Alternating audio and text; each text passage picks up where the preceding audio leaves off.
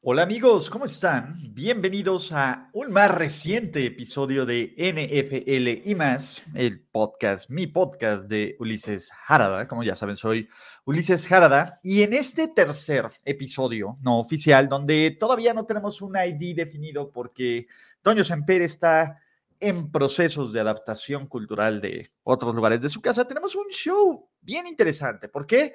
Porque vamos a hablar de noticias y chismecito del NFL, que cada vez es más chismecito y menos noticias, pues, porque así es esta onda. Vamos a hablar también de eh, proyectos que vienen, como Tears of the Kingdom, como videos de House to Stream, como algunas cosas que vienen en este canal de NFL, que si aún no lo hacen, suscríbanse, si no, activen sus notificaciones, etcétera, o dejen reviews. Y sobre todo, también vamos a hablar de cosas que no tienen que ver con la NFL, donde les advierto, y cuando empecemos ahí va a haber uno que otro spoiler, porque Guardians of the Galaxy Volumen 3, Succession, los playoffs de la NBA, la verdad es que va a ser un episodio interesante, divertido, y pues la neta es que tiene, tiene ondita. Y vamos a arrancar con lo que ustedes están aquí noticias y chismecito de la NFL, lo que ocurrió la semana pasada, lo que necesitan para vivir durante esta emisión del podcast. ¿Por qué? Porque obviamente la semana pasada fue lo que es llamado el Super Bowl de los equipos de social media de la NFL, donde, pues básicamente todos estos equipos, pues la verdad es que sacaron su calendario NFL 2023. Y la neta es que el calendario NFL 2023... Eh, Tuvo cosas buenas, tuvo cosas cutres, tuvo cosas cornis, ¿no? Eh, son estos pequeños clips de videos que les voy a dejar algunos links, donde evidentemente pues todo el mundo estuvo hablando de los Chargers porque los Chargers el año pasado la rompieron con su, con su adaptación anime del calendario y lo, el equipo de social media de los Chargers dijo, pues si no está roto y si funciona, volvámoslo a hacer otra vez. Y lo hicieron y está padre. O sea, creo que es una forma muy padre de mostrar el calendario y tienen algunos jabs para lo de las apuestas de los Lions, para el, el, fan este de los Chiefs que es prófugo de la justicia, ¿no? Siempre las mentadas de madre de los Raiders son divertidas, pero, o sea, creo que es un buen video. Sin embargo, desde mi punto de vista, uno, hay mejores. Dos, eh, creo que pues ya está muy visto, ¿no? Y, y si bien ya está muy visto y toda la onda y está muy bien hecho, el factor wow se perdió, lo cual no le quita valor y, cosas bien padres a este equipo de social media, que es uno de los mejores, pero pues yo esperaba algo diferente, ¿no? Y, probablemente sigan haciendo esto pues, porque tienen un público cautivo y está bien. Además es un video de presentación del calendario, come on, no todo nos tiene que cambiar la vida, no todo tiene que ser este factor wow, no todo tiene que, que esto, entonces, pues van por ahí, ¿no?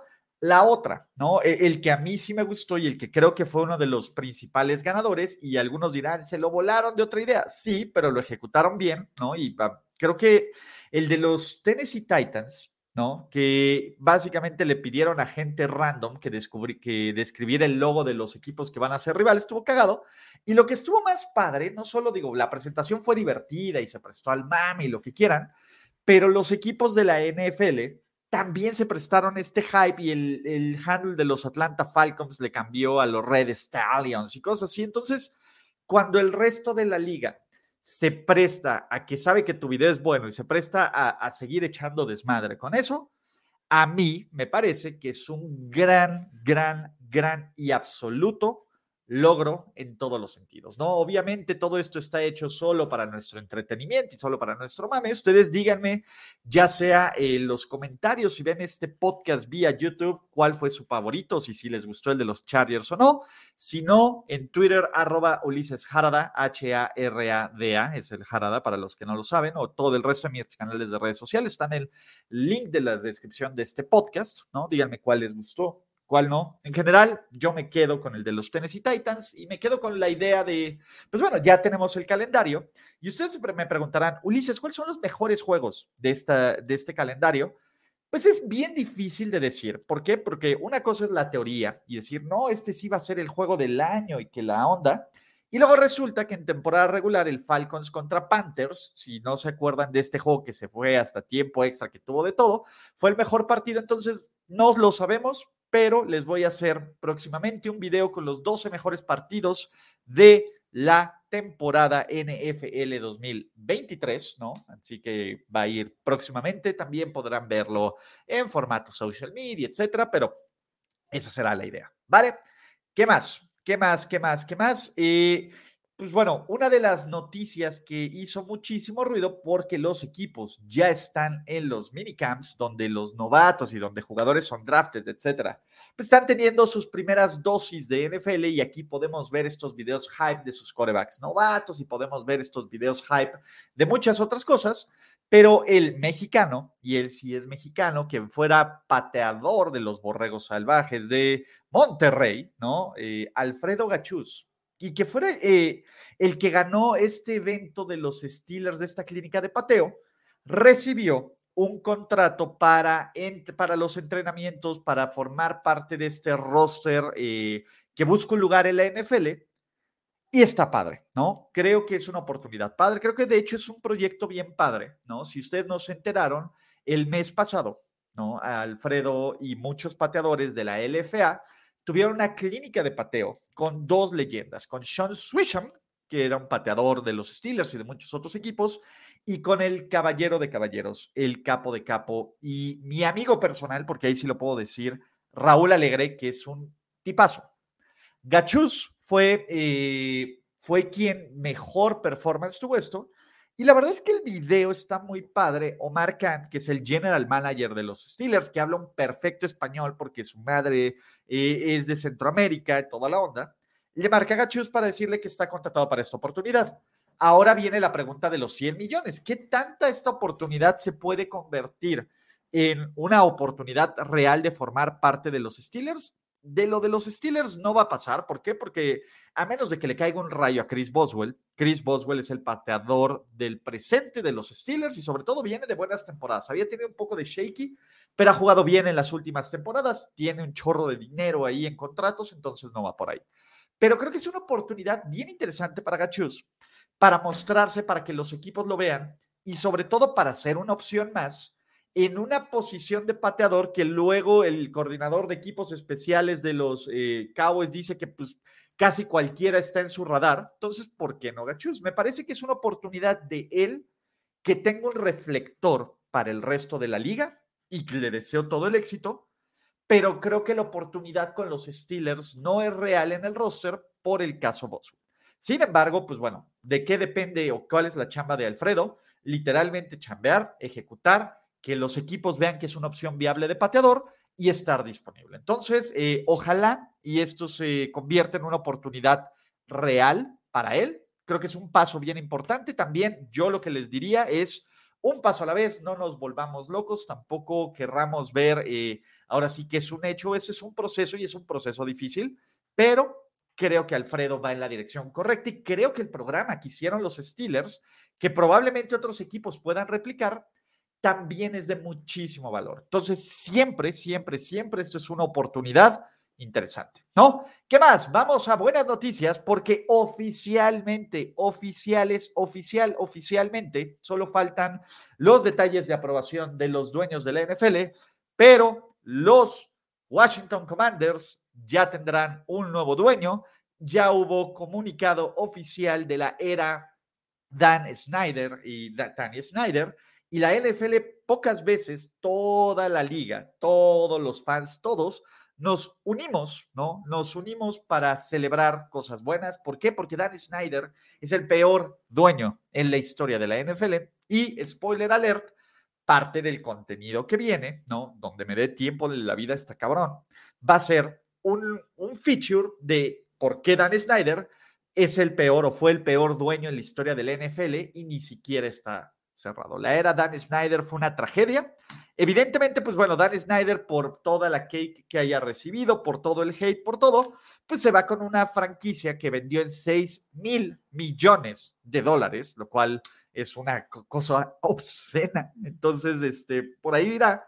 Pero bueno, el tío Dan Snyder ya no formará parte. Vamos a ver si el resto de, de toda esta investigación de cultura tóxica, de acoso sexual, de fraude, etcétera, pues lo siguen investigando o solo fue una herramienta de presión para quitarse de encima a Dan Snyder, lo cual pues lo lograron, pero veremos si, si habrá consecuencias para eso. Entonces, pues será interesante. Y otra noticia que pasó ahí por, por debajo del agua y que no hizo mucho ruido, Sadarius Smith. Sadarius Smith fue cambiado a los Cleveland Browns y me parece que este es un movimiento muy interesante, muy, muy interesante que pues, se quedó perdido entre este offseason donde ya empieza el verdadero, total y absoluto, y absoluto, y absoluto eh, pues, periodo muerto. Pero los, el plan que tienen aquí los, los Brownies será, pues llevan muchísimo tiempo, muchísimo tiempo desde que Miles Garrett se convirtió en una estrella, en buscar en alguien que pueda ser este, pues ahora sí que este complemento de, pues de Miles Garrett. Vamos a ver si Darius Smith, quien ha sido un pass rusher muy exitoso, quien ha brillado en muchísimos equipos. El año pasado, pues bueno, batalló un poco por, por lesiones, pero sigue siendo un jugador interesante, ¿no? Darius Smith que jugó 16 partidos, tuvo 10 sacks, ¿no? A pesar de las lesiones y que en los últimos años tiene temporadas de, bueno, Green Bay se perdió todo el año, la temporada 2021, luego tuvo 12.5 sacks y 13.5 sacks. Si eso puede aportar para ser el pass rusher número 2 de los Cleveland Browns, en donde Cleveland está armando de una defensa bastante, bastante, bastante sólida. Entonces, eso está bien. Y creo que, pues fuera de eso, la última noticia, que es más como eh, Noti Corazón y Noti, ¿quién es el buen tipo de esta semana? Pues Anthony Richardson. Si aún ustedes no han escuchado la historia, creo que es una historia que te habla de un dude que es muy buena onda y que trae una mentalidad ya, ¿no? Eh, chida. ¿Por qué? Porque hubo un chorro de juntas y un chorro de, de, de todas estas actividades de los equipos, ¿no? Y pues bueno, tuvieron los Colts estas actividades de equipos y su coreback el pick número 4 del draft NFL 2023, se quedó pues, gran parte del tiempo ahí a recoger la, sala de, la sala de juntas y toda la onda para que, pues, para que no fuera una monserga para la gente que se encarga de eso. Se llama educación. Si dejas un desmadre, recoge tu desmadre, ¿no? Algo que debería de ser tan sencillo en la vida moderna, pues no lo es, ya, ¿no? Y, y creo que nos sentimos con, sobre todo cuando pagas, etcétera, con esa necesidad de dejar tu basura, pues total, alguien más lo va a hacer, lo cual es muy naco, ¿no? Porque aunque sea tu chamba, pues bueno, hay cosas como básicas de educación que uno hace, ¿no? Dice hola, se despide, recoge lo que ensucia, ¿no? Aunque, pues digo, si haces algo más que no puedes hacerlo ahí, ¿no? Que tiras algo y quede el charco, etcétera, pues ahí no tienes nada para recoger, pero pues sí te puedes llevar tus trastes sucios, etcétera, tender tu cama, todas estas cosas que son básicas, pero que damos por sentado que ya cuando eres súper estrella, súper rico, súper mamador, no las haces, pues Anthony Richards, Richardson las hizo y se aplaude. Y por cierto, aquí va una recomendación de la vida. Muchachos, no sean de la gente naca que deja su cochinero cuando vayan al cine o a lugares públicos, ¿no? Eh, que dejan ahí su cochinero en su lugar, ¿no? Recojan su basura, no les cuesta nada y el bote está, van a pasar por donde está el bote de basura. Pero en fin, hizo esto y creo que te habla de un buen tipo. No sabemos si se convertirá en un gran jugador del NFL o no, pero es un buen tipo y es un ejemplo a seguir, lo cual yo sí lo veo, me, me causó buena onda, creo que es algo que hay que señalar, pero también creo que es algo que tanto se ha perdido, ¿no? O sea, de hacer lo básico, que cuando alguien sale de y, se vuelve raro, porque esa es la verdad, se enaltece hay que aplaudirlo, pero pues esta debería ser una, una conducta de todos y cada uno de los corebacks y de la gente de la NFL, ¿no? Pero bueno, estas son las noticias y chismecitos de la semana, muchachos. Ustedes díganme qué, qué opinan al respecto. Y antes de continuar, ¿no? ¿Por qué? Porque tenemos proyectos que vienen, mailbag, series, películas y más. Tenemos sponsor de este show. Tenemos sponsor, básicamente, ya tenemos el primer sponsor de la temporada y es mi queridísimo Andrés Ornelas y su tienda Pool Coleccionables. Pool Coleccionables es tu lugar, tu lugar donde puedes comprar mercancía de la NFL actual, todo tu equipo, ellos distribuyen la parte de Fanatics, entonces todo lo que puedan encontrar en la parte de Fanatics formará parte del catálogo de Andrés Ornelas, así que está chido, no importa el equipo que le vayas, no importa tal, pregúntele, ¿no? Dos, Pool Coleccionables también tiene artículos autografiados certificados de la NFL y de otros equipos, ¿no? Y de otros deportes. Entonces, si a ustedes les gusta la Champions, el básquet, el golf, los cómics, los videojuegos, Andrés y Pool Coleccionables pueden, pues ahora sí que encontrarles eh, y, cotizarles. Y lo más importante, tenemos un 5% de descuento en mercancía si dicen que vienen de parte de Ulises o un 10% si van a comprar artículos autografiados. Entonces, muchachos, no lo olviden. Métanse a Pool Coleccionables, poolcoleccionables.com o en Instagram busquen Pool Colección, en Twitter busquen Pool Colección y recuerden mencionar antes de hacer la compra el código Ulises, ¿no? Para que les hagan sus descuentos y listo. Ese fue el anuncio. Ahora sí, proyectos que vienen o qué ha ocurrido. Si aún no lo hacen, probablemente muchos de ustedes ya lo están haciendo. El viernes pasado, ya por fin, salió The Legend of Zelda, Tears of the Kingdom.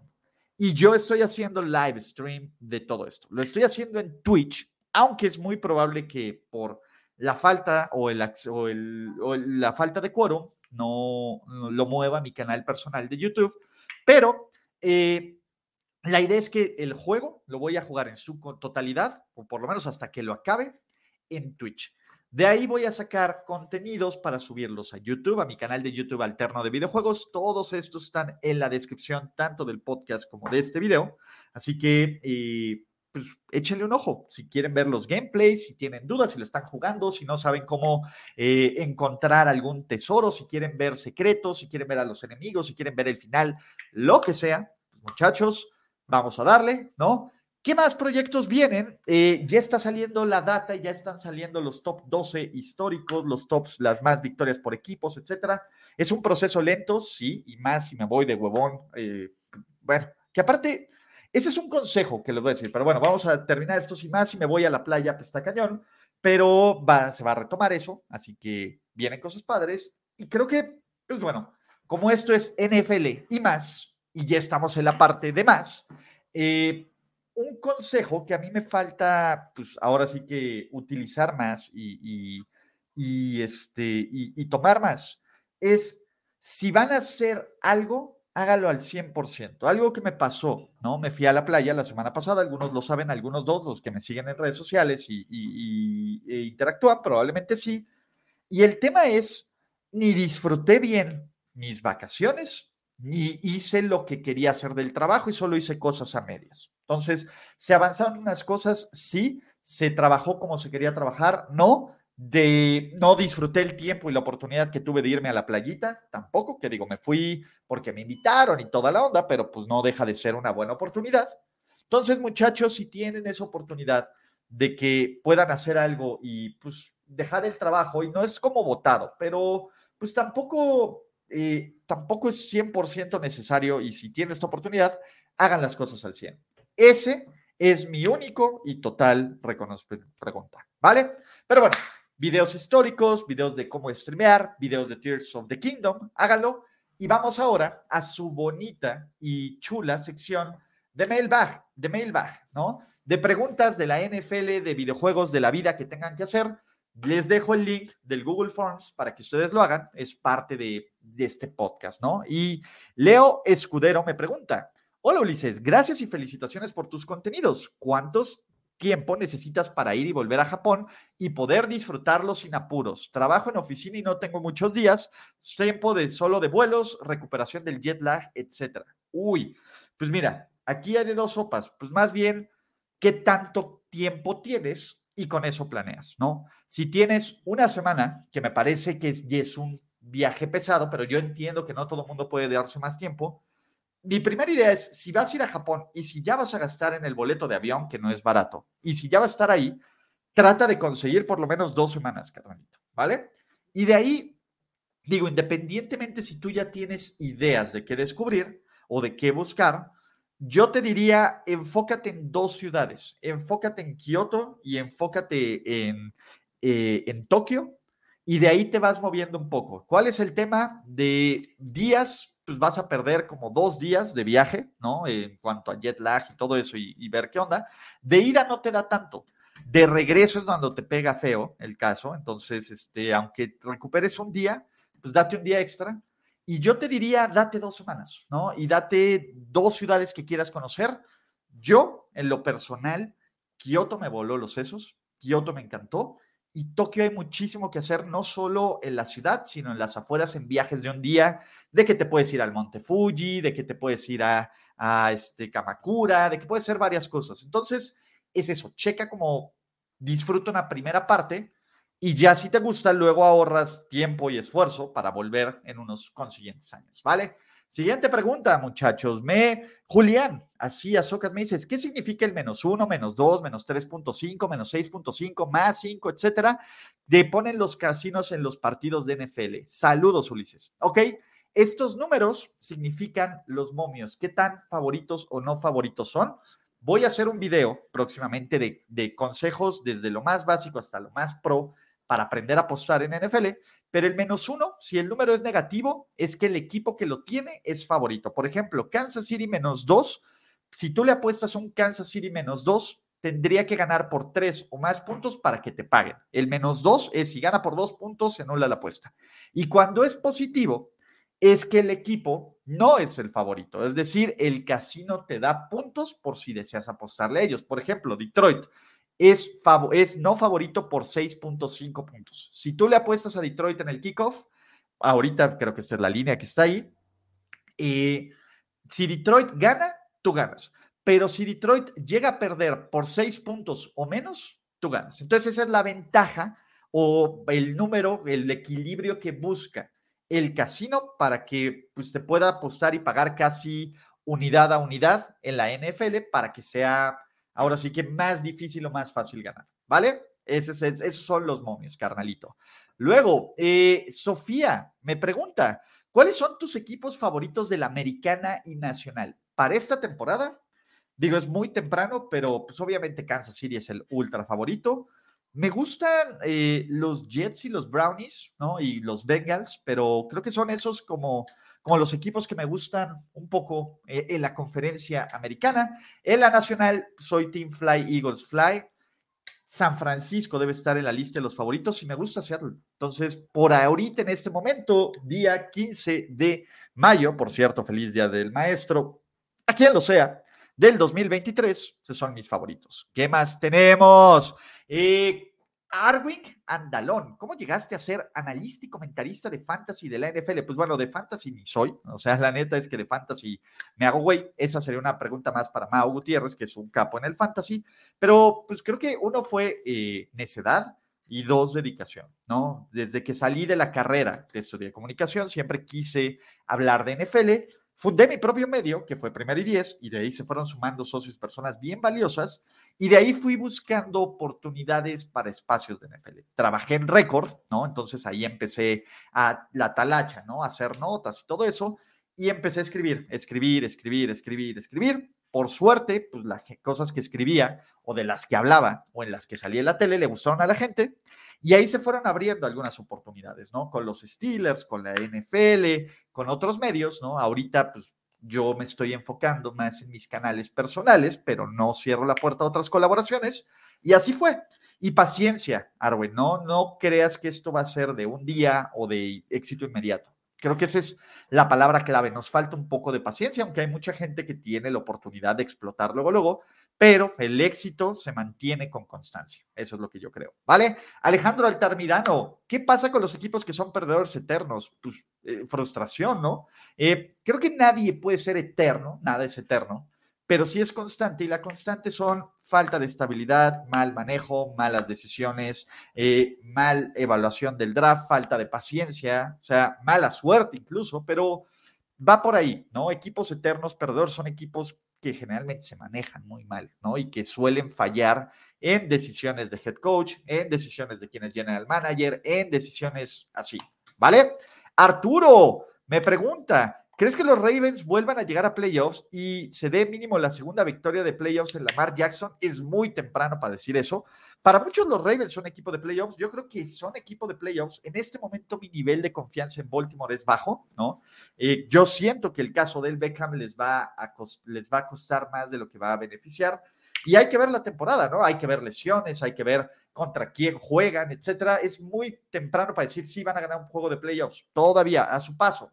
Vamos a esperar un poco, llegarán los previos de cada uno de los 32 equipos, etcétera, pero gracias por la pregunta, Arturo.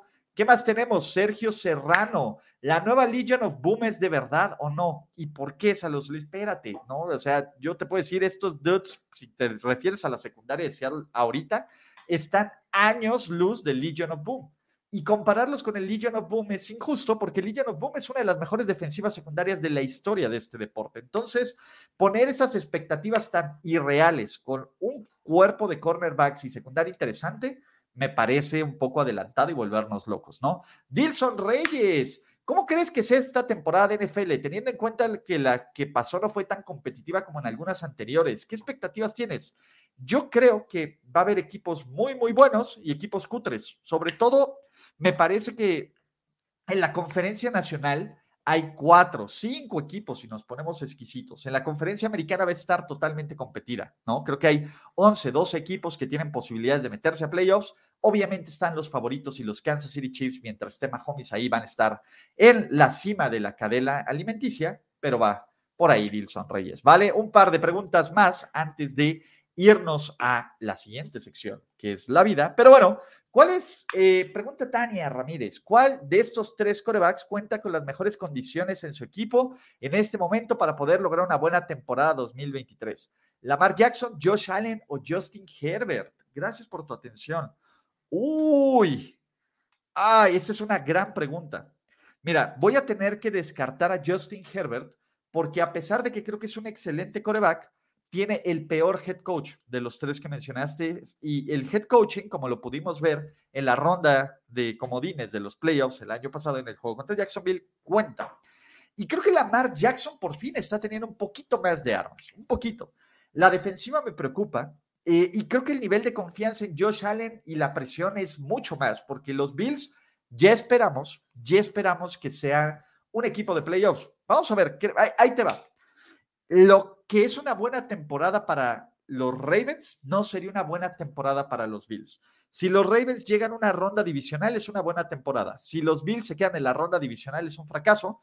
Entonces, con base en esas expectativas, creo que Lamar Jackson cuenta con mejores condiciones para tener una buena temporada bajo eso. Tal vez no llegue tan lejos como Josh Allen, pero sería eso, ¿vale?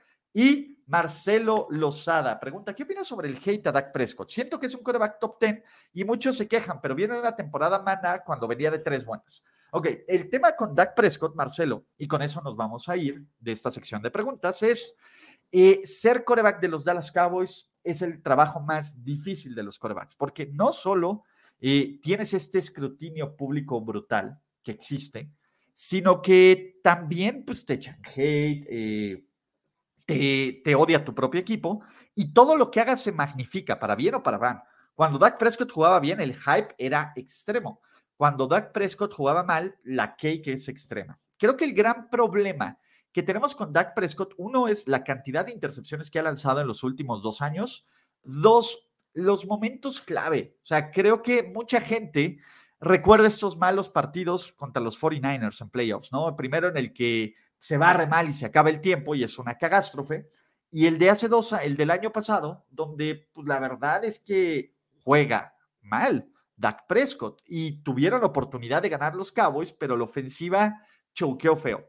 Creo que ese es el tema. Si lo pones en comparación, creo que sí puede ser un coreback top 10, top 12, pero no es suficiente también. Y regresando al tema de las expectativas, cuando la gente en Dallas no esperas que seas un coreback Pro Bowl y que pongas muy buenos números y que tengas la ofensiva uno de la liga en cuanto a puntos y yardas, si no tienes los resultados, ¿vale? Y con eso cerramos el buzón de preguntas y respuestas. Gracias en serio a todos los que participan y si tienes más preguntas de la NFL, de videojuegos, de la vida, de series, échalas en el link que viene de Google Forms para que pues, en otros podcasts puedan salir las tuyas.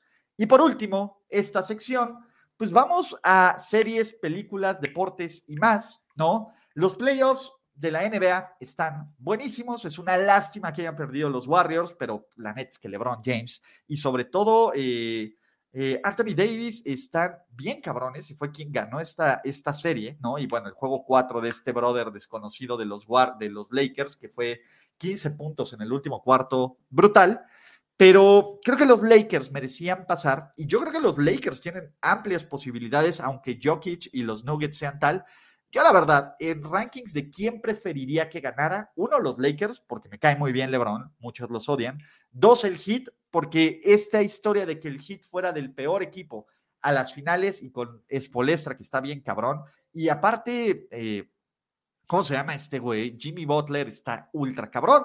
Tres, Denver. Y por último, Boston. Me cagan los equipos de Boston. Me zurran los equipos de Boston. Y aunque, ojo, Tatum es una riatísima y es un pedazote de jugador, pero me caga Boston. Entonces, ojalá y no ganen por el, por el bien de todo lo que es bueno, limpio y puro, los Celtics. Y, señoras y señores, si aún no se preparan para Succession, háganlo. No les voy a soltar spoilers del más reciente episodio, que es el episodio de la elección, pero qué pedazo de serie.